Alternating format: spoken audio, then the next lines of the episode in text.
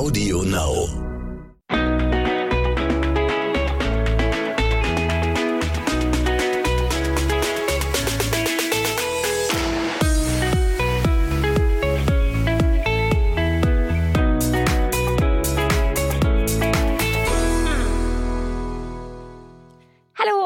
Willkommen zu einer neuen Folge unseres Podcastes Zwischen Windeln und Social Media. Hallo. Wir melden uns jetzt zurück, nachdem wir in einer kleinen Babypause waren, denn unser Sohn Jonah Kian hat am 27.01. das Licht der Welt erblickt und hält uns seitdem ganz schön auf Trab. Und heute geht es in unserer kleinen Alltagsanekdote tatsächlich auch schon das erste Mal um unseren Kleinen, womit er es geschafft hat, Jenny zu wecken, nachdem ich schon dreimal sie angeschrien habe. das äh, erzähle ich euch dann zum Ende der Folge. Aber dann wollen wir euch heute mal mitnehmen auf die Reise, wie, äh, wie wir es erlebt haben, dass Jonah zu uns gefunden hat. Genau, ihr kriegt heute einen kleinen Geburtsbericht und zwar von Anfang bis Ende, so wie wir es erlebt haben und wir versuchen das äh, so detailliert wie möglich euch mitzugeben. Wie möglich und wie nötig. wir schauen mal, was, ihr, was wir euch also erzählen werden. Und zwar, ja, das Ganze ähm, startete eigentlich am 26.01. Um, ich sag mal, für mich, für mich ging es so langsam los, so gegen 17 Uhr. Marco meinte noch zu mir, nee, das ging gar nicht um 17 Uhr los, erst später. Aber ich habe ja so die ersten Anzeichen so ein bisschen bemerkt, wollte aber keine schlafenden Hunde wecken und dachte mir einfach so, okay, komm, ich habe so leichte, ähm, leichtes Drücken und Ziehen im Bauch, so Kontraktion, aber ich dachte, das sind einfach so Übungswehen. Ja, dann äh, dachte ich mir, okay, das hört nicht auf, das kommt immer wieder. Und habe dann zu Marco auch gesagt, du, irgendwie habe ich so leichte Wehen, glaube ich, die tun aber gar nicht weh. Und es ist irgendwie immer nur, dass der Bauch so hart wird und wieder locker wird. Aber das sind bestimmt nur Übungswehen. Ich glaube nicht, dass da irgendwas Dolles ist. Das habe ich erstmal so hingenommen. Dann hat sie aber auf einmal aus unserem oberen Stockwerk runtergerufen mit einem Ton, Schatz, und in mir alles zusammengezogen. Ne? Ich direkt so, äh, Schatz, was ist los? Und sie so, ja, reg dich jetzt nicht auf. Ich sag, ganz dann, entspannt alles bitte, Schatz. Ja, und dann bei mir direkt, ich war auf 180, so, ich war direkt so, oh shit, oh shit, es geht los, es geht los. Und dann hat sie gesagt halt, dass sie eine leichte Blutung hatte ähm, auf Toilette und äh, ja, da war für mich schon so, okay, krass, ich glaube, es geht wirklich los. Und dann bin ich wie so ein aufgescheuchtes Huhn durch die Wohnung gerannt und musste meine Tasche noch packen.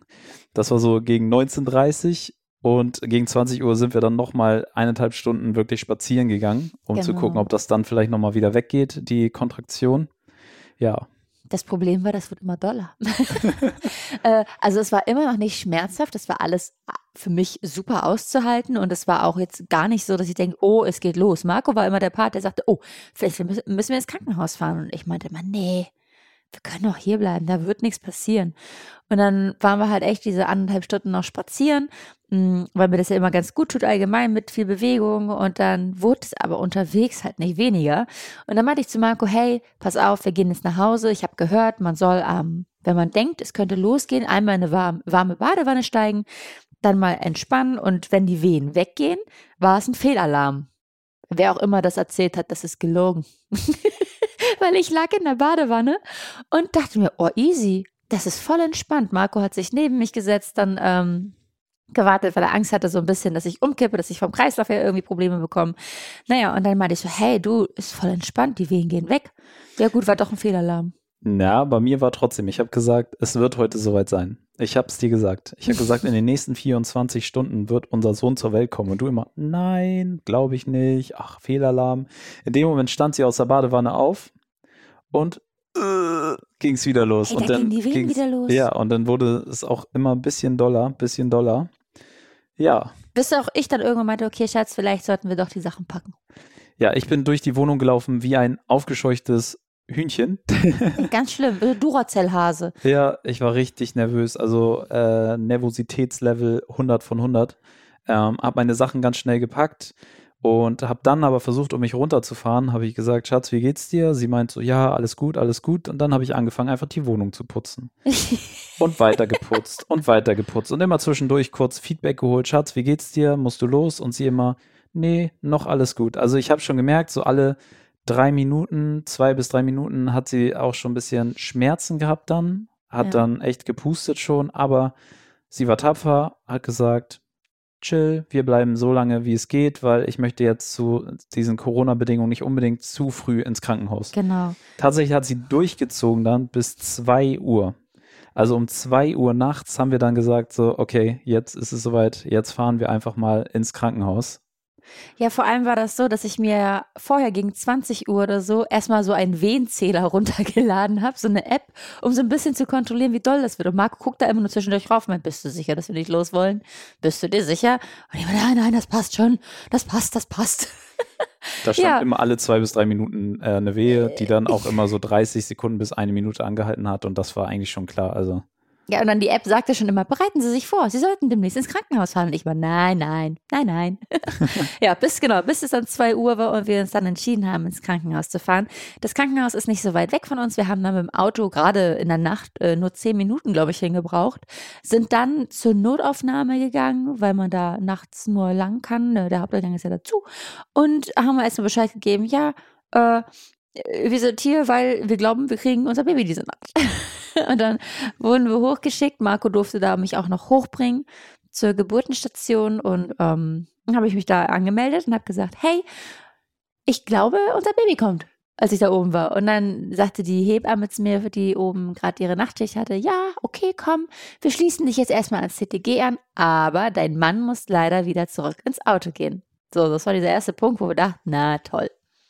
Ja, ich habe dann mich auf den Weg gemacht zum Auto, habe ähm, dann im Auto gesessen. Es war tierisch kalt, äh, deswegen ähm, habe ich mich dann abgelenkt, habe ein Video noch geschnitten auf dem Handy einfach und ja, dann wurde ich irgendwann angerufen und zwar war es dann so circa 2.50 Uhr Genau. und da durfte ich dann tatsächlich, äh, wurde mir einmal Bescheid gesagt, dass ähm, das bei Jenny jetzt, wie weit das ist. Also sie hat mich einmal auf den neuesten Stand gebracht. Genau. das war nämlich so, dass ich äh, um 2 Uhr, als Marco da wieder runter musste, ans CTG angeschlossen wurde. Ähm, das Ganze ging dann 20 Minuten und man hat dann immer schon gesehen, okay, doch, die Wehentätigkeit ist ordentlich zugange und ähm, ich hing da auch immer ordentlich am Pusten, habe Marco zwischendurch auch mal geschrieben bei, äh, bei, bei, bei WhatsApp, wie es mir gerade geht, wie der aktuelle Stand ist, wusste aber auch nicht, was jetzt passiert. So.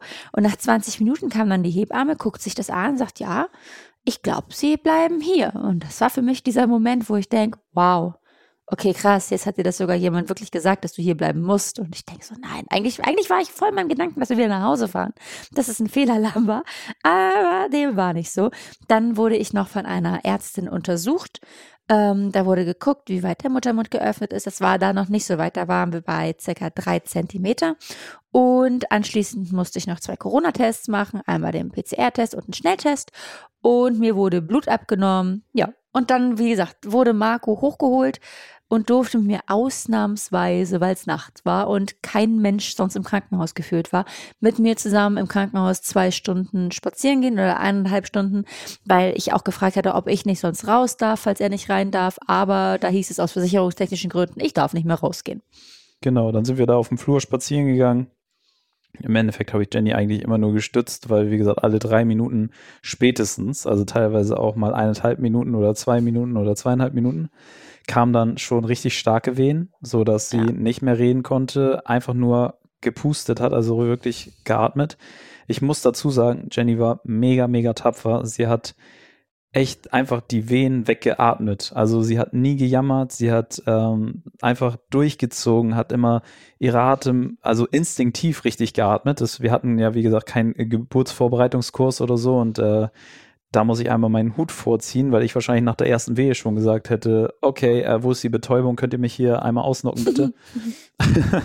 Ja, das Schlimme für mich war einfach, wir sind äh, in der Eingangshalle des Krankenhauses, sag ich mal, unsere Runden gelaufen und ich wusste, es hat sich immer gleich abgespielt, ungefähr ab der gleichen Ecke im Krankenhaus kamen immer die Wehen und ich dachte immer schon auf dem Rückweg, wenn wir wieder zu diesem Punkt waren, so, ach nö, gleich geht's wieder los. Und dem war dann auch so. Und dann war das irgendwie auch so, dass die ähm, eine Hebamme zu mir meinte, hey, wenn es zu schlimm wird, komm mal hoch, dann ähm, kriegst du eine, Schmerztablette, dann geht's dir vielleicht ein bisschen besser. Ja, dann meinte ich zu Marco auch irgendwann, ey, komm, lass mal bitte hochgehen. Ich halte das nicht mehr aus. Und dann klingel ich da beim Kreissaal und dann macht mir keiner auf. Hinterher habe ich erfahren, dass es dann einen Notkaiserschnitt gerade gab und deswegen keiner Zeit hatte gerade. Ähm, aber dann kurz danach haben wir nochmal geklingelt, dann kam auch die Hebamme wieder und meinte, gut, dann machen wir jetzt ein zweites CTG. Marco musste wieder gehen. Ja, ich musste wieder gehen und durfte dann im, also diesmal durfte ich tatsächlich im Krankenhaus selber bleiben. Ich musste nur in den Eingangsbereich gehen. Es war, wie gesagt, todesleer äh, dort und durfte mich dann da hinsetzen und musste nicht wieder raus oder ins Auto. Das war schon mal wenigstens etwas. Ähm, ja, habe da dann auf Jenny gewartet, auf das nächste Zeichen. Aber ziemlich weiter, lange, ne? Das hat äh, ziemlich lange gedauert, ja. Also das war wirklich lange. Da ging es nämlich ähm, fast über eine Stunde hat das gedauert. Mhm. Und Marco schreibt schon so nach einer halben Stunde, weil das erste CDG ging 20 Minuten. Und ich weiß, nach einer halben Stunde hast du mir geschrieben, Schatz, ist alles gut bei dir? Ja, ja ich habe mir natürlich auch Sorgen gemacht. Ich wusste nicht, geht's jetzt los? Sagen die mir vielleicht zu spät Bescheid? Und dann saß ich da auch halt die ganze Zeit total nervös und bin hin und her gelaufen, habe mich wieder hingesetzt, wieder hin und her gelaufen, habe nebenbei dann noch Videos hochgeladen und geschnitten so, aber ja, ich war einfach mega nervös. Und dann kam von Jenny die Nachricht um 5.30 Uhr, ähm, dass ich mit jetzt in den Kreissaal darf. Ja. Und ja, Jenny wurde vorher halt an CTG angeschlossen, mega lange auch. Und hat mir dann halt um 5.30 Uhr dann aber gesagt, so Schatz, wir können jetzt in den Kreissaal, du darfst hochkommen. Dann bin ich hochgekommen mit ihr in den Kreissaal und dann war end endlich so ein bisschen Entspannung auch in mir. Dass er jetzt bei mir sein konnte. Und ich habe auch die Hebamme gefragt, während sie uns zum Kreissaal gebracht hat, okay, kann mir jetzt mal jemand sagen, warum das CTG so lange gedauert hat? Was war denn da bitte los? Und dann meinte sie einfach, ja, das lag daran, dass ähm, der kleine Mann in meinem Bauch geschlafen hat und die so nicht seinen Puls richtig im wachen Zustand messen konnten und da abgewartet haben, bis das der Fall ist, dass er aufwacht. Ja, und deswegen hat das Ganze so lange gedauert. Aber ja, dann ging es los in den Kreissaal. Genau, im Kreissaal dann äh, war ich als Mann einfach komplett aufgeschmissen. So, ich habe, man sieht ja seine Frau einfach, wie krass sie leidet und kämpft. Also leidet und kämpft zugleich. So, Jenny hat einfach mal, dadurch, dass sie ja fast alle Wehen immer mitgezählt hat, es waren einfach über 100 Wehen, also so 150 Wehen oder so, die sie einfach weggeatmet hat, so die ganze Zeit. So, und äh, ich sitze dann da hinter ihr und ähm, ja, das Einzige, was man als Mann da machen kann, ist äh, ihre Schultern massieren, den unteren Rücken massieren. Aber man fühlt sich einfach so nutzlos. wie, so, wie so ein Tourist irgendwo im, im Urlaub, der zuguckt. Und dann habe ich halt, wie gesagt, versucht irgendwie zu helfen, habe sie versucht zu massieren, habt ihr die ganze Zeit Nacken, Schultern massiert, dann den unteren Rücken während der Wehe. Ja. Und ähm, tatsächlich habe ich dann einmal das gelassen, weil ich dachte, oh, bringt dir das was? Also ich kenne mich, wenn ich Schmerzen habe oder wenn ich krank bin, mag ich das nicht so gerne, angefasst zu werden dann noch. Und ich habe dann einmal losgelassen und ich sehe nur Jennys Hand, wie sie dann in der Wehe, also sie konnte ja nicht reden, wie sie dann auf ihren Rücken zeigt, mach weiter, mach weiter, mach weiter. und ich so, okay, okay, bringt doch was. Ich dann so einfach weiter massiert. Und so ging es halt dann die ganze Zeit weiter. Ähm, das war dann so, dass um 6 Uhr gab es dann nochmal eine Untersuchung und da haben sie uns gesagt, 5 Zentimeter ist der Muttermund auf. Das heißt, Jenny hat um 6 Uhr morgens gerade mal also die Hälfte geschafft. Oh ja, das war dann für mich auch der Moment, wo es dann hieß, weil ich so meinte, okay, wie, wie weit wird denn das geöffnet? Weil wie gesagt, ich habe keinen Geburtsvorbereitungskurs gemacht mit Marco. Wir haben uns da auch jetzt nicht, kann man sagen, blauäugig gewesen, äh, aber nicht groß drum gekümmert, wie die Geburt komplett abläuft, weil ich mir da gar keine Panik machen wollte. Naja, und dann höre ich dann um 6 Uhr, ja, die Hälfte ist jetzt geschafft. Und ich denke mir, na, herzlichen Glückwunsch. Die Hälfte. Jetzt erst. Das kann ja was werden. Ja, wie gesagt, 6 Uhr die Hälfte geschafft und ich dann aber trotzdem weiter immer versucht zu unterstützen. Äh, Thema PDA kam dann schon auf. Ähm, ja, aber Jenny erstmal halt gesagt, sie kämpft erstmal weiter. Genau. Dann hat sie sich halt auf dem Gymnastikball auch die ganze Zeit gesetzt, hat da Übungen gemacht, hat versucht so ein bisschen zu schaukeln, ein bisschen zu wippen, dass sich das alles ein bisschen mehr lockert und äh, noch mehr arbeitet auch, dass es halt noch schneller geht. Das wurde ihr halt von den Hebammen gesagt und, und ich habe, wie gesagt, in der Zeit einfach nur versucht, sie zu massieren die ganze Zeit oder über Gespräche ein bisschen abzulenken in der Venenpause. Und, und, die Hebamme hatte auch eine wunderbare Idee. Die war nämlich der Meinung, ich sollte also, meine, also mal kurz nebenbei, die Hebammen, die wir hatten während der Geburt, die waren 1A, die waren wirklich, wirklich top, die waren super und haben uns ganz krass unterstützt und vor allem halt mich.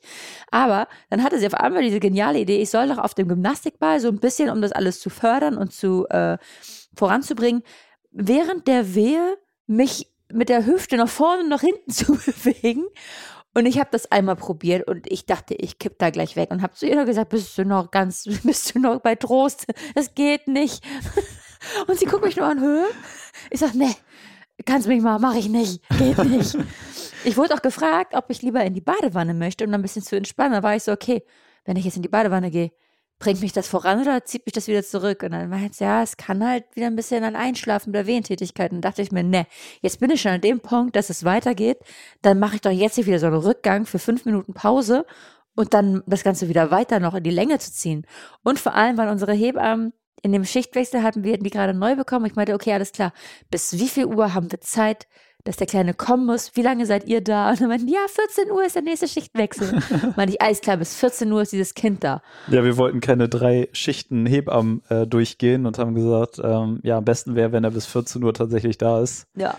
Ja, und dann ging es halt weiter. Die Schmerzen wurden immer, immer stärker. Und ich, äh, für mich war es halt so äh, hart, das zu sehen, weil ich halt sehr empathisch bin. Und das ist etwas, was ich ihr halt überhaupt nicht abnehmen konnte und sie war dem auch einfach ausgeliefert halt. Es ging los und dann war es klar so, es geht los. Also die Wehen kommen und kommen und kommen, bis der Kleine auf der Welt ist. Und man kann da nichts gegen tun. Man kann nichts machen. Also man, Jenny hat zwischendurch einmal kurz gesagt so, hm, können wir sonst vielleicht jetzt abbrechen? ja. Aber es wurde halt so stark, dass sie halt im Endeffekt äh, nicht mal mehr sitzen konnte, wenn die Wehen kamen, sondern sie Gottes ist rumgetippelt. Nee. Sie ist durch, die, äh, durch den Kreissaal gelaufen, ähm, auf den Zehenspitzen ein bisschen getippelt und hat versucht, dass irgendwie diese Schmerzen halt so ein bisschen erträglicher werden für sie. Aber sie konnte in der Zeit halt echt nur noch atmen und ist einfach immer nach vorne, so hat sich gebückt und versucht, das irgendwie wegzuatmen. Stimmt. Am Anfang bin ich noch voll schnell gelaufen, immer wenn die Wehen so stark waren. Dann bin ich immer halb, halb gerannt durch den Kreissaal. Dachte, okay, weg mit den Schmerzen, weg mit den Schmerzen. Aber du hast es echt krass gemacht. Also, wie gesagt, es war dann so, dann wurde nochmal untersucht und Jenny war schon ähm, auf sieben Zentimeter äh, Muttermundöffnung. Das heißt, sie hat einfach mal so 70 Prozent der Geburt oder dieser, dieser ganzen äh, Wehengeschichte schon erstmal so durchgezogen, ohne Schmerzmittel, ohne PDA und hat sich so krass da durchgekämpft wie so eine Löwin. Oh, Dankeschön. und ich war krass beeindruckt. Also, wie gesagt, ich hätte direkt nach der ersten Wehe wahrscheinlich gesagt: so, Okay, ciao Leute, äh, ciao Leben. wow. Und äh, das war einfach krass zu sehen. Also, ich habe in der einen, auf der einen Seite habe ich sie mega ähm, ja, so bemitleidet für das, was sie gerade durchmachen muss, aber auf der anderen Seite ganz krass bewundert und äh, ich respektiere meine Frau schon vorher über alles so, ne? Aber das Respektlevel danach ist noch mal krasser gestiegen. Und wenn irgendjemand zu irgendjemandem sagt, ey, du hast deine Mutter zu respektieren, ja, respektiere deine Mutter, weil das, was sie durchgemacht hat bei der Geburt, ich war jetzt dabei. Leute, respektiert eure Mütter. Das war krass, ja. Ah. 9.35 Uhr war es dann auch soweit, dass Jenny gesagt hat, PA, PDA, ja oder nein. Genau, da kam die Hebamme und hat gefragt, hey, möchtest du eventuell irgendwas gegen die Schmerzen machen? Und dann meinte ich, gut, was gibt es denn für Möglichkeiten? Ja, PDA, wir können auch erstmal so ein leichteres Schmerzmittel über den Zugang geben. Und dann war ich da am Hin und Her überlegen und habe dann erstmal angefangen, mit der Hebamme zu diskutieren, die Vor- und Nachteile einer PDA und was alles passieren könnte geht von, ich könnte ins Koma fallen, äh, könnte querschnittsgelähmt sein hinterher. Also ich habe wirklich mit ihr alle Worst-Case-Szenarien durchgesprochen. Sollte man vielleicht nicht tun, ne? Aber ich weiß nicht, in meinem Kopf war irgendwie so, okay, ich gucke jetzt erstmal, was passieren könnte. Was ich natürlich verstehe, weil Jenny sich Sorgen macht, aber die Hebamme hat natürlich auch im gleichen Zug auch gesagt, die Wahrscheinlichkeit ist größer, dass man auf der Straße vom Auto angefahren wird, als von der ähm, PDA irgendwie ja, Querschnittslähmung oder sonst was zu bekommen. Aber in dem Moment war ich halt echt so ein bisschen panisch und dachte so, oh Gott, oh Gott. Egal, das wird schon. Und dann sind die nochmal rausgegangen, die Ärzte und Hebammen meinten, hey, überleg dich das kurz. Und habe ich Marco gefragt, ich sage, darf ich? Glaubst du, das ist okay, wenn ich das mache? Und Marco meinte direkt, hey, natürlich, mach das doch. Ich hätte das schon direkt gemacht. Ja, ich habe ihr versucht halt gut zuzureden und habe gesagt, so, guck mal, Schatz, du hast so viel schon geschafft und wir sind wirklich schon seit seit über 24 Stunden einfach wach. Das heißt, so ihr Körper, man hat richtig gemerkt, sie hat einfach gar keine Power mehr, keine Energie. Und dann habe ich mich auch gefragt, so wie will sie das dann nachher schaffen, wenn es so wirklich zum Ende hingeht, wo das Baby dann rauskommt, dann muss es ja nochmal so ein richtiger Kraftaufwand nötig und ja, da habe ich mir halt auch dann schon Sorgen gemacht und habe gesagt, Schatz, mach die PDA so, es wird nichts passieren und ähm, es ist natürlich deine Entscheidung, aber du hast so krass gekämpft bis jetzt schon so, also mach einfach. Ja, der ausschlaggebende Punkt dafür, dass ich mich für die PDA entschieden habe, ist, dass ich zu dem Zeitpunkt, wo das Ganze besprochen wurde, ähm, am Anfang war ja immer dies mit den ganzen Wehenpausen so, dass ich ungefähr eine, eine Minute eine Wehe habe und dann zwei bis drei Minuten Pause. So zu dem Zeitpunkt hatte ich drei Wehen von immer über einer Minute und mit einer Pause von circa 30 Sekunden. Und das Ganze hatte ich zweimal hintereinander, wo ich dann dachte, Gott, ich bin raus, ich kann nicht mehr. Weil ich dann die, äh, die, die Hebamme hatte ich gefragt, okay, wie lange brauchen wir noch für die Geburt? Und äh, wie schmerzhaft wird das Ganze noch? Da wurde mir gesagt, ich bin auf dem höchsten Wehenlevel, also von den Wehen wird es nicht schlimmer. Also es war schon schlimm genug. Und äh, die Geburtsschmerzen werden aber auch nochmal ordentlich. Und dann meinte ich, gut, wie lange brauchen wir noch? Ja, so drei, vier Stunden. Da war für mich vorbei. Da habe ich gesagt, Gott, PDA. Fertig. da habe ich das entschieden. Da dachte ich mir, ne, das Ganze hältst du nicht noch drei bis vier Stunden durch. Das, das hätte mein Körper nicht mitgemacht, glaube ich. Also Respekt an alle Frauen, sowieso die Kinder kriegen, aber an alle Frauen, die das komplett ohne PDA durchziehen können. Das ist können. krass, oder? Wow. Wow. Also wie gesagt, jeder hat ja auch ähm, ein anderes Schmerzlevel, anderes Schmerzempfinden, aber also ich fand jetzt, dass ich das schon so, ja, wie, wie Marco ja auch schon sagt, ganz gut durchgezogen habe vorher. Und da war das äh, schmerztechnisch schon echt ausgereizt für mich.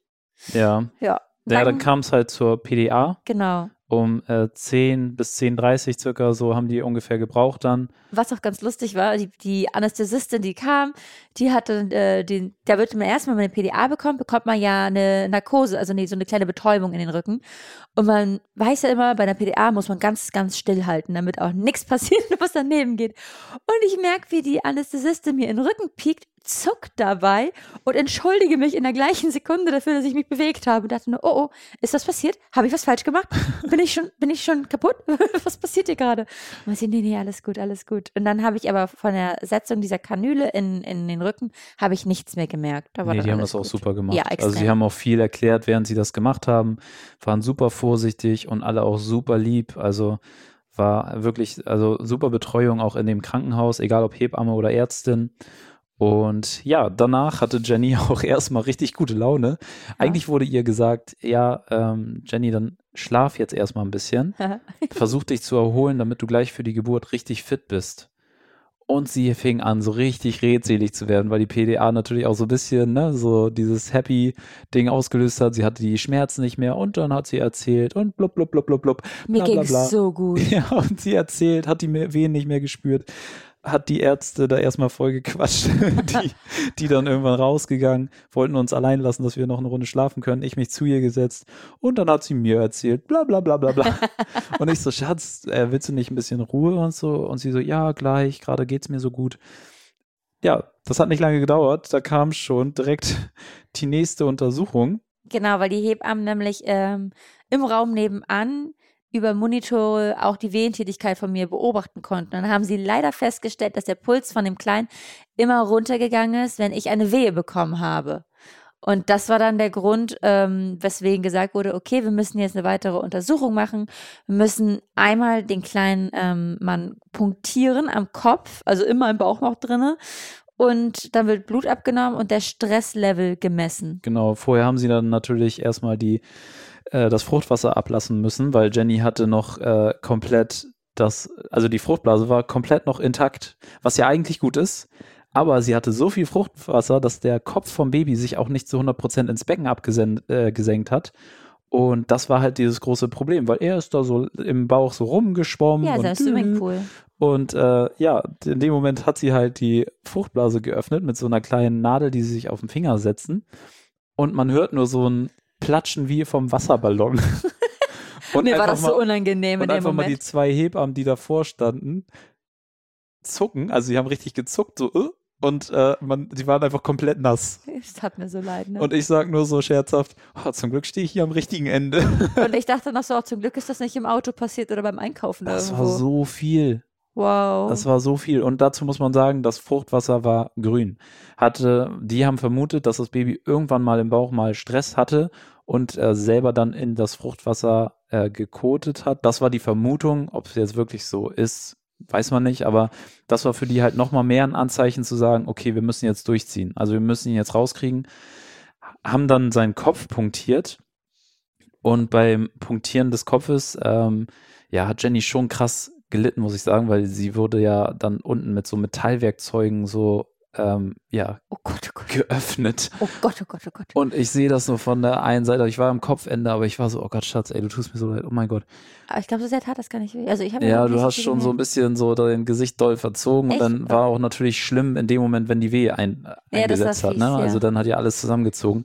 Aber sie hat dann relativ schnell auch gearbeitet, die Ärztin, hat dann den Kopf punktiert, haben dann ganz, ganz schnell wirklich auch gemessen und dann festgestellt, dass der äh, Stresspegel von dem Baby nicht hoch ist. Er ist völlig entspannt. Ähm, Blutwerte waren super. Und trotzdem haben sie dann gesagt, so, wir müssen jetzt, also du musst jetzt mit langsam aktiv mitpressen. Weil der Muttermund ist jetzt auf 10 Zentimeter geöffnet. Der Muttermund ist jetzt auf 10 Zentimeter geöffnet und wir müssen jetzt durchziehen. Und Und ich dachte so, oh ne. ja, das war so circa 12 Uhr, Ja, ich so, glaube. wo sie das gesagt haben. Und ja, dann ging's los. Dann äh, ging's los mit dem Mitpressen. Erstmal ging's langsam los. Da haben sie gesagt, so ja, üb mal leichten Druck aus nach unten, ähm, wenn die Wehe kommt. Und ja, Jenny hat das immer fleißig mitgemacht auch. Und Was mir keiner gesagt hat, ist, dass sie langsam die PDA ausschleichen lassen. Das war nämlich das Thema. Auf einmal wurden Jennys Schmerzen zum Ende hin wieder doller. Mhm. Und das war wieder natürlich äh, Schock für mich, weil ich habe gesehen, was sie für Schmerzen hat. Und äh, habe dann, ich habe so hinter ihr, ihr müsst euch vorstellen, ich habe so hinter ihr gelehnt auf, der, auf dem Bettkopfende so und habe sie am Rücken und so immer beim Pressen so versucht zu unterstützen. Habe ihr den Kopf gehalten, habe den Nacken massiert und immer versucht, irgendwie Präsenz zu zeigen Um mir gut zuzureden. gut zuzureden, habe immer gesagt, Schatz, du schaffst das, komm, du machst das so gut, du hast das so gut gemacht bis jetzt und so. Und dann, in dem Moment, hat sie einfach so dolle Schmerzen. Ich denke so, hä, wieso? Ist, sie hat doch eine PDA, das kann doch nicht sein. Merke ich aber in dem Moment, dass mein Arm auf dem Schlauch von diesem PDA-Dings ist, was in den Rücken lief. Und dann dachte ich, ups. Ist- Warte mal, habe ich vielleicht den Schlauch die ganze Zeit abgedrückt? Ist, hat sie wegen mir jetzt übelste Schmerzen? Vor, ich dann wär so schnell Arm hochgenommen, so den Schlauch so ein bisschen hochgehalten, so geguckt, ob da alles gut ist.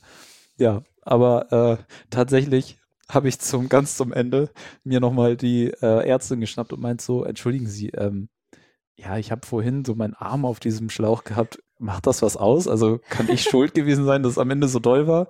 Und sie sagte so zu mir, ach Quatsch, dann hätte das Gerät direkt äh, Meldung gegeben. Wir lassen zum Ende hin die PDA halt ausschleichen, so damit äh, Jenny aktiv, also die schwangere Frau wieder aktiv mitpressen kann, damit sie untenrum auf was fühlt und halt auch weiß, was sie da tut in dem Moment. Aber es war einfach zu krass. Also wirklich, wirklich, für mich war das eine Next-Level-Erfahrung.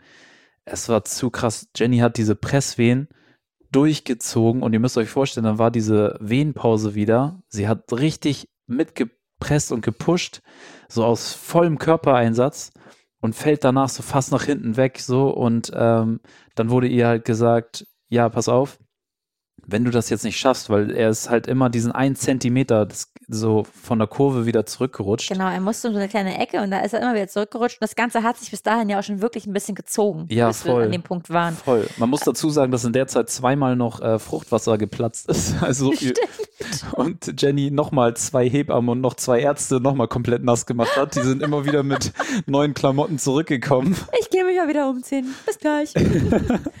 ja. Ja. Und äh, na, auf jeden Fall musste dieser Kopf um diese Ecke und das, er hat sich halt immer wieder zurückgezogen, diesen einen Zentimeter, immer gekommen, gekommen und wieder zurückgezogen. Da haben sie gesagt, du pass auf, ähm, wenn du es jetzt nicht schaffst, müssen wir halt mit der Sauglocke ran. Und, mein Jenny- Gedanke war die ganze Zeit immer nur, ich will keinen Kaiserschnitt. kein Kaiserschnitt, kein Kaiserschnitt. Sie halt Vollgas gegeben, weil sie keinen Kaiserschnitt wollte. Aber dann kam der Gedanke, Sauglockenbabys, äh, will sie, also sie will auch kein Sauglockenbaby, weil sie hat Angst, dass der Kopf sich verformt oder so. Man weiß halt nie, was passiert. Es muss nie was passieren und bei manchen Fällen ist es vielleicht auch ganz gut, dann klappt es auch und alles wunderbar.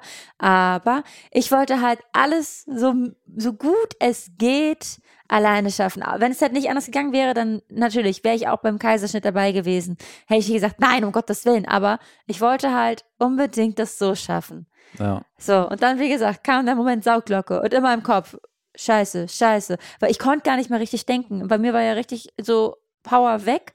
Ich habe nur noch getan, was mir gesagt wurde. Ich habe mich gefühlt wie so eine Parallelwelt, als wenn ich einfach nur tue, als wenn was mir jemand sagt. Ich habe nichts mehr gefühlt, gef außer Schmerzen.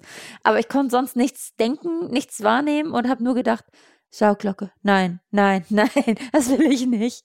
Ja. Ja, das war krass. Also Jenny war wirklich, äh, hat nichts mehr mitbekommen, außer diese heftigen Schmerzen und hat halt auch diese Erschöpfung war ja auch so groß, weil sie so doll immer mitgepresst hat dann bei den Presswehen und das war halt einfach krass. Also für mich auch das zu sehen und ich habe sie versucht irgendwie zu unterstützen, aber als Mann ist man, wie gesagt, einfach so ein Tourist, der da ist so. Ich habe äh, mitgefühlt, ich habe sie versucht zu unterstützen, habe einfach versucht ihr zu zeigen, ich bin da, ich rede dir gut zu und so. Aber am Ende hat sie diese ganze Geburt einfach alleine durchgezogen. Also sie natürlich sagt Jenny selber, sie brauchte mich äh, da, sie brauchte meine Anwesenheit und so, aber die ganzen Schmerzen, das Baby rausdrücken, das hat alles sie in eigener Kraft und Arbeit geschafft. Und ähm, ja, es war dann natürlich auch so, dass ich dann gesagt habe, so, ach, ich versuche Jenny mal ein bisschen abzulenken, weil es war gerade wieder so eine Presswehenpause und sie war völlig im fertig und dann habe ich einfach gesagt, Schatz, wolltest du mir nicht ganz viele Beleidigungen an den Kopf werfen? und sie macht einfach nur so ein kleines Lächeln, so, Hä? so die Ärztin, war ich nicht fähig. Die Ärzte haben so ein bisschen mitgelacht so und ich dachte so, hm, okay. Fand sie nicht so lustig. nicht, äh, nicht der richtige Moment für einen Witz. Aber ja, sie hat sich dann auch, mir wurde auch vorher gesagt, ja, Marco, bleib am Kopfende, dann siehst du nicht, was unten passiert. Bla. Ich war am Kopfende, aber sie wurde auf die Seite gedreht, musste da pressen, sie wurde in die Hocke gezogen und ich habe alles gesehen, alles mitbekommen. Es war mir in dem Moment komplett egal. Ich habe mir einfach nur Sorgen um meine Frau gemacht, aber trotzdem habe ich alles mitbekommen. So, und ähm, Jenny hat da richtig, richtig Vollgas gegeben. Also wirklich richtig Vollgas, so dass sie, sie ist, wie gesagt, zwischen in, dem, in der Venenpause immer nach hinten weggekippt zieht sich wieder hoch und pusht wieder wie eine Löwe, hat sie Gas gegeben. So. Also abnormal. Ich habe sowas noch nie in meinem Leben gesehen, äh, dass jemand so krass gekämpft hat. So. Und dann kam dieser Moment, wo sie, also die eine Hebamme oder die Hebammen haben auch so krass mitgefiebert und immer so, Jenny, du schaffst das, komm, du schaffst das, so richtig. Die waren so motiviert. So motiviert auch. Heftig. Und irgendwann ziehen sie das Baby raus. Und ich völlig neben der Spur gewesen. Also ich sehe, wie sie da ein Lebewesen aus meiner Frau rausziehen, sehe, wie sie es hochhalten und dieses Baby auch direkt anfängt zu schreien. Wir haben dem Baby einen Namen gegeben, Jonah, so, und ich war aber in dem Moment so neben der Spur, ich war so, was ist hier gerade passiert? ist das hier ein Traum? Passiert das wirklich? Hä? Ich habe nichts mitgekriegt. Das Baby, es lebt. Es, weißt du, so jeder weiß das, jeder kennt es aus Filmen oder von Geschwistern oder so. Klar, Baby kommt raus, so jeder kennt das aus dem Biounterricht. Aber das mitzuerleben. Das dann, ne? mitzuerleben, das Gefühl in dem Moment, wo dieses Baby da rauskommt und ein lebendiges Wesen einfach da auf die Brust von deiner Frau gelegt wird, das war zu krass und ähm, ich war einfach so, hä, was ist hier gerade passiert? So, also für mich war es einfach zu viel. Also ich war so richtig so, wow, krass. Also das war echt so eine Erfahrung. Ja, was für mich halt noch ganz schlimm war, das habe ich mitgekriegt. Wir wollten eigentlich super gerne, dass die Nabelschnur auspulsiert von dem Kleinen. Und ähm, das hatten wir vorher mit den Hebammen so abgesprochen. Und da hieß es, ja, gar kein Thema, machen wir auf jeden Fall. Und dann auf einmal sehe ich halt so halb mitgekriegt, dass der Kleine raus war und dann ähm, hat auf einmal die Ärztin, weil vorher wurde noch gefragt, möchte Marco die durchtrennen oder ich? Und meinten wir so, oh, ja, schauen wir gleich spontan. Und dann hat das die Ärztin einfach selber gemacht. Direkt als er draußen war, zack, wupp, Nabelschnur ab. Und ich denke mir, hä? Ja, das hatte den Hintergrund, dass äh, Jenny eine andere Blutgruppe hat als der Kleine und weil ich ähm, Resus negativ genau, bin im Faktor. Jenny ist Resus negativ. Sie musste auch eine Spritze nehmen, damit sie ihr eigenes Baby sozusagen nicht abstößt. Und äh, da der Kleine auch dann die Blutgruppe hat, die positive Blut, Blutgruppe, wurde das dann halt gemacht, damit da nicht noch irgendwie was beim Auspulsieren äh, rübergeht irgendwie und dem Kleinen irgendwas passiert. Deswegen haben sie direkt gekappt. Aber das hat uns vor Ort keiner gesagt. Nee, das haben sie dann erst. Äh, das hat die Hebamme uns, genau. unsere, unsere private Hebamme hier zu Hause uns dann erzählt, weil sie darauf gekommen ist, warum das hätte sein können. Dann meint sie, ah, warte mal, du hast doch eine Rhesus-Negativ-Blutgruppe. Das ist der Grund gewesen, weshalb das getan wurde. Im Krankenhaus wurde uns das leider nicht gesagt. Das war so ein kleines, so ein kleines Negativgefühl in dem Moment, aber jetzt im Nachhinein ist es für mich auch super äh, entspannt, weil ich jetzt weiß, okay, Hauptsache es ging nicht Kleine, anders. Ja, Hauptsache der Kleine ist gesund und ja. alles ist gut. Und ja, 14.04 Uhr war dann die Uhrzeit, wo der Kleine auf die Welt gekommen ist. Jenny fällt nach hinten weg, völlig am Ende. Ähm, das war so krass. Das Erste, was sie gesagt hat, war wirklich, sie haben die Nabelschnur gekappt. Aber wir wollten doch ausposieren lassen und ähm, ich das halt erstmal ignoriert. So ich so, ja, Schatz, alles gut, alles gut. Dann lag der Kleine auf ihrer Brust, hat geschrien halt und sie dann versucht, den Kleinen schon zu beruhigen, obwohl sie selber völlig fertig war. sie so, sch, sch, und hat den Kleinen gestreichelt und so. Das war mega krass. Ja, dann durfte äh, wurde der Kleine halt auf den Tisch und die Wärmelampe gelegt und wurde vorher sauber gemacht ein bisschen. Und dann habe ich mich halt dazugestellt, habe ihn ein bisschen gestreichelt und einen Kuss gegeben. Und das war so krass. Er hat einfach schon direkt die Augen aufgemacht. So. Das war so ein heftiger Moment für mich. Den Fehler, den ich gemacht habe, war mich umzudrehen. Also ich habe mich umgedreht zu äh, Jenny und die war da gerade äh, in Frauenarztmanier Beine auf so äh, Gestell gelegt und wurde gerade noch genäht. Und ich war einfach schockt. Also nicht im Sinne von so i, sondern oh mein Gott, was passiert? Was machen sie mit meiner Frau da so? Was passiert hier so? Es war, es, also Leute, es war krass. Es war einfach nicht ein bisschen Blut. So, es war wie bei Hostel, wie in so einem Splatterfilm, so Blut vom Tisch runter auf den Boden, Riesenpfütze und ich so. Sorry an alle Menschen, die sich das hier gerade anhören müssen. ich muss das teilen. Ich muss darüber reden. Es belastet mich so. Ich habe mir so Sorgen gemacht, das kannst du dir nicht vorstellen. Ich dachte so, fuck. Vor allem, weil Jenny auch immer das Gesicht verzogen hat und so fertig war und ich war so, oh, hat sie zu viel Blut verloren und was ist da passiert? Und sie haben halt auch wirklich eine Stunde gebraucht, um Jenny zu nähen. Sie hat keinen Dammriss. Richtig, richtig gut. Aber sie ist halt in gerissen. Und das musste genäht werden. Und das, das ist Muskelgewebe mhm. und das ist super schwer zu nähen, haben sie dann nachher erklärt. Und was auch super interessant war, also ich, die Muttis, die sich das hier vielleicht anhören gerade, ähm, ich weiß nicht, ob ihr in der Schwangerschaft Himbeerblättertee getrunken habt, weil, habt, weil eine Ärztin, die zu mir kam, meinte, entschuldigen Sie, haben Sie vielleicht Himbeerblättertee in der Schwangerschaft getrunken? Meinte ich, ja, klar sollte ich ja machen zur Vorbereitung. Und dann sagte sie, gut, beim nächsten Baby machen Sie das bitte nicht, weil dadurch konnte mein Blut nicht mehr gerinnen und ähm, das hat dafür gesorgt, dass ich diese extrem, dass die Ärzte die extrem Schwierigkeiten hatten, mich zu nähen, weil es immer nachgeblutet hat, so extrem. Und durch das Muskelgewebe war eh schon schwierig zu nähen ähm, und das hat das Ganze nicht gerade begünstigt. Ja, auf jeden Fall. Ja, dann war es halt soweit, wir durften uns noch ein bisschen mit dem Kleinen aufs Bett legen, gemeinsam, hatten dann noch ein paar Minuten für uns. Ähm, leider aber für mich viel, viel zu wenig. Und dann hieß es auch schon von der Hebamme so, Herr Wick, äh, Sie müssten jetzt gehen und Ihre Frau kommt aufs Zimmer. Wir haben kein Familienzimmer bekommen. Ich musste nach Hause und konnte mich nicht um meine Frau, die völlig fertig von der Geburt war, konnte mich nicht kümmern. Ich konnte ihr das Baby nicht abnehmen und sie wurde in einen Rollstuhl gesetzt. Wir fahren auf dem Flur. Ich habe sie vorher schon versucht zu beruhigen, weil sie schon angefangen hat zu weinen. Und dann hieß es, ja, Herr Wick, Sie müssen hier links lang gehen, da geht zum Ausgang und wir müssen hier rechts. Und ich so, pff, dieses Gefühl, nach so einer Situation meine Frau und mein Kind da alleine zu lassen, wo ähm, ich ich fühle mich ja natürlich äh, verantwortlich für sie. Ich will meine Kind, mein Kind und meine Familie schützen. So, ich will für sie da sein und muss einfach gehen, muss sie alleine lassen. So, und ich weiß, wie schlecht es ihr damit in dem Moment ging und bin zu Hause nur auf und ab gelaufen, habe irgendwie mit Leuten telefoniert, bin mit der Nachbarin nochmal eine Runde spazieren gegangen, habe mit ihr darüber geredet, so, habe mit Jenny gefacetimed, irgendwie versucht, äh, mit ihr noch zu reden und höre von ihr dann aber auch so, ja, ich konnte jetzt noch keine Sekunde schlafen, weil der Kleine so viel weint. Und ich so, oh Gott, ey, nach so einer Geburt schon einfach 48 Stunden wach und noch nicht geschlafen, so, das kann doch nicht sein. Und ähm, dann hat sie auch gesagt, ja, die lassen mich hier auch komplett alleine und ich, ich war nur fertig. So, hab dann am nächsten Tag im Krankenhaus angerufen und hab gesagt so,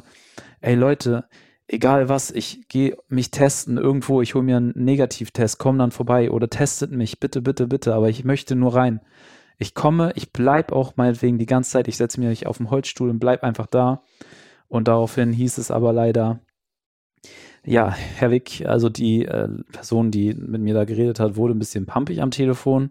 Ich war sehr höflich, muss ich dazu sagen, und äh, habe natürlich mir einfach nur Sorgen gemacht und sie wurde sehr pumpig und hat gesagt, Herr Wick, wir sind in einer Pandemie, in einer Pandemie ist nichts normal. Ja, wir sind in einer Pandemie, aber es funktioniert doch auch in Altenheimen, dass äh, man seine Angehörigen besuchen darf. Man wird halt einfach getestet. So, und keiner warum? hat gesagt, dass du den ganzen Tag bei mir bleiben musst, aber dass du wenigstens mich eine Stunde oder zwei Stunden am Tag besuchen wenigstens hingehen so. Und dann durfte ich sie tatsächlich erst nach zwei Tagen abholen. Also Ja. 48 Stunden, mehr als 48 Stunden sogar. Mhm. musste ich dann darauf warten, dass ich ähm, meine Frau und mein Kind wieder in den Arm nehmen durfte. Und das war die Hölle für mich. Also Corona-Regeln hin oder her. Ich hab, wir haben uns immer an die Regeln gehalten, schon von Anfang an. Aber das war für mich einfach zu viel. Und da habe ich auch in unserer Instagram-Story mich einmal richtig ausgelassen und gesagt, so, das, das geht nicht, weil ich war so emotional, weil ich das halt, ne, man hat das Gefühl, man lässt seine, seine Familie einfach im Stich. So, und das ist da abgesichert wie Fort Knox und äh, Securities, die einen nicht reinlassen. So, hä? Aber du hast ganz viel Zuspruch bekommen bei Instagram, weil viel, viele, die auch zu dem Zeitpunkt Kinder bekommen haben, das ähnlich erlebt haben. Oder noch schlimmere Stories Genau. äh, geschildert haben, ne? dass sie teilweise hast du ja Geburten, wo du dann Komplikationen hast, wo du dann zwei Wochen im, auf Station liegst und wenn zwei Wochen lang darfst du deinen Mann nicht sehen, Mhm. beziehungsweise der Mann, das Kind und, und die Frau nicht. Nee, also das das war absolut schlimm für Jenny und für mich. Ja, ich für meinen Teil muss sagen, also wie gesagt, die ersten Stunden auf dem Zimmer hab geheult, ich wollte mich selber entlassen, habe probiert mit den Ärzten und Schwestern zu diskutieren und wollte einfach nur weg. Äh, hab dann aber eine ganz, ganz, zum Glück, eine ganz tolle Zimmernachbarin gehabt, die auch ihr erstes Baby bekommen hat. Und ähm, die hat mich dann so ein bisschen beruhigt bekommen und hat mit mir geredet und hat mir als allererstes Süßigkeiten angeboten. super, super lieb. Naja, und mit der habe ich mich so gut verstanden, dass ich dann auch gesagt habe, okay, komm, diese Tage kriegen wir hier irgendwie durch. Ich meine, sie war in der genau der gleichen Situation. Sie saß auch alleine, noch einen Tag länger wegen eines Kaiserschnitts. Und dann haben wir gesagt, gut, wir ziehen das jetzt zusammen durch. Ähm, ja, was da jetzt so alles im Krankenhaus auch vorgefallen ist oder nicht, ich meine, das war jetzt weniger schön teilweise, aber ist egal. Äh, wir haben letztendlich das Ganze gerockt. Das Einzige, was jetzt nicht so schön war, zum Beispiel für mich war, weil am ersten Tag hat der Kleine mich ja nur angeschrien. Ich wusste nicht, wie ich richtig stillen sollte. Und es war halt immer so, dass die Hebammen reinkamen. Ähm, also wie gesagt, die Stationshebammen sind ja auch nochmal andere, als die im Kreissaal waren bei mir. Und Kreissaal war tipptopp, aber Station war so okay. Ich glaube auch, dass sie ganz viel überfordert waren und das, also mit der Situation allgemein. Deswegen nehme ich das ja auch nicht persönlich äh, irgendwie böse von irgendwem, aber da am, am Tag kommt dann jemand zu mir rein und ich sage, ich habe Probleme, den Kleinen zu stillen, dann wird er mir an die Brust gelegt, dann äh, spielt die Hebamme da an meiner Brust so zwei Sekunden rum, setzt an und wupp, funktioniert doch. Und ich denke mir, oh ja. Und geht dann direkt wieder raus und dann nach fünf Minuten geht's wieder nicht mehr. Und erst am nächsten Tag, am Nachmittag, hatte eine Hebamme sich die Zeit genommen, mir vernünftig zu zeigen, wie ich ihn stille. Und ähm, ja, dann seitdem hat's geklappt. Aber ich hätte es mir halt ein bisschen anders gewünscht. Aber wie gesagt, wir haben das alles gerockt, wir haben das hinbekommen und am zweiten Tag durfte Marco mich ja dann auch nach der ähm, zweiten Untersuchung, die, der, die Jonah hatte, ähm, abholen. Genau, und dann sind wir zusammen nach Hause gekommen. Es hat tierisch geschneit und Marco durfte mich dann abholen und seitdem ist alles gut. Seitdem sind wir zu Hause und sind jetzt Team schlaflos. Ja. Oh ja, Team No Sleep. Ey, wirklich, Team No Sleep. Also wirklich, ähm, er muss ja so alle drei Stunden auf jeden Fall gestillt werden, aber er hat natürlich auch Phasen, wo er dann alle Stunde mal kommt oder alle zwei. Dann schläft er aber auch mal vier Stunden. Also immer je nachdem, welche, welche Phase er hat. Wir kommen damit jetzt eigentlich ganz gut klar. Unser Ähm, Körper nur nicht.